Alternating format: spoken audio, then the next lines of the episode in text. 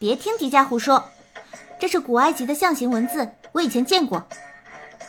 说着，千岁拿出平板电脑，对着墙壁上的字扫描了一圈，人工智能机器人小茶的形象立刻出现在屏幕上。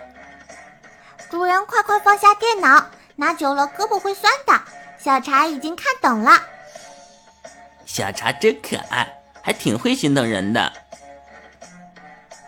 这段话的意思是在太阳神的阴影里，为法老建造起天梯，以便他可自由飞到天上去。搭梯子上天，那得搭多少级的梯子呀？搭梯子可能是个比喻，我猜肯定是古埃及人找到了上天的办法。没错，传说。古埃及人认为人死后灵魂能够上天，并会在天狼星获得永生，所以在金字塔底部修建了一个叫做铁王座的传送装置，通过周围河流的动力让金字塔产生能量，这个传送装置就可以启动。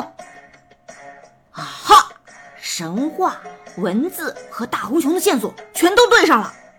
是啊，所以创世宝石一定在铁王座的密室里。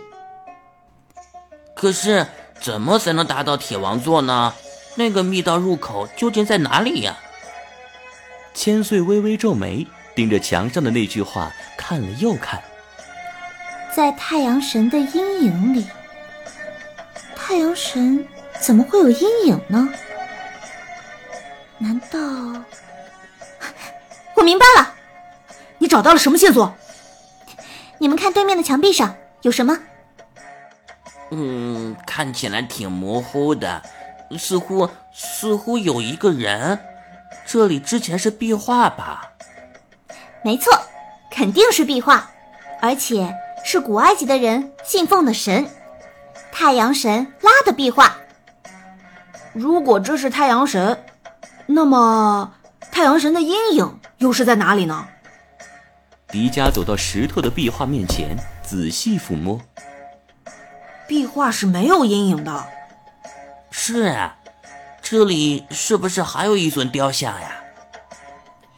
阴影的位置是在神像的背面，密室的通道可能就在壁画的后面。迪迦三人在石头上摸了又摸，可是摸了半天却没有任何机关。难道是我推断错了？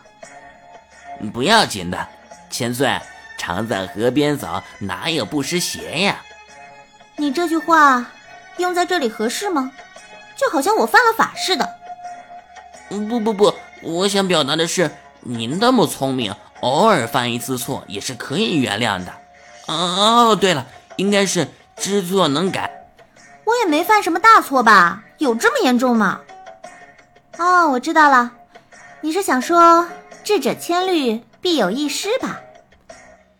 啊啊！对对对，就是这个。哎，啊，还总说我没文化，咱们花泽大少爷也不过如此嘛。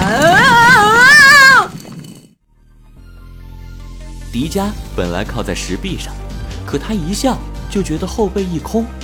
等他再睁眼时，面前却已经是黑漆漆的一片了。他仿佛已经置身于一个全新的空间。千岁，花泽，你们，你们在哪儿？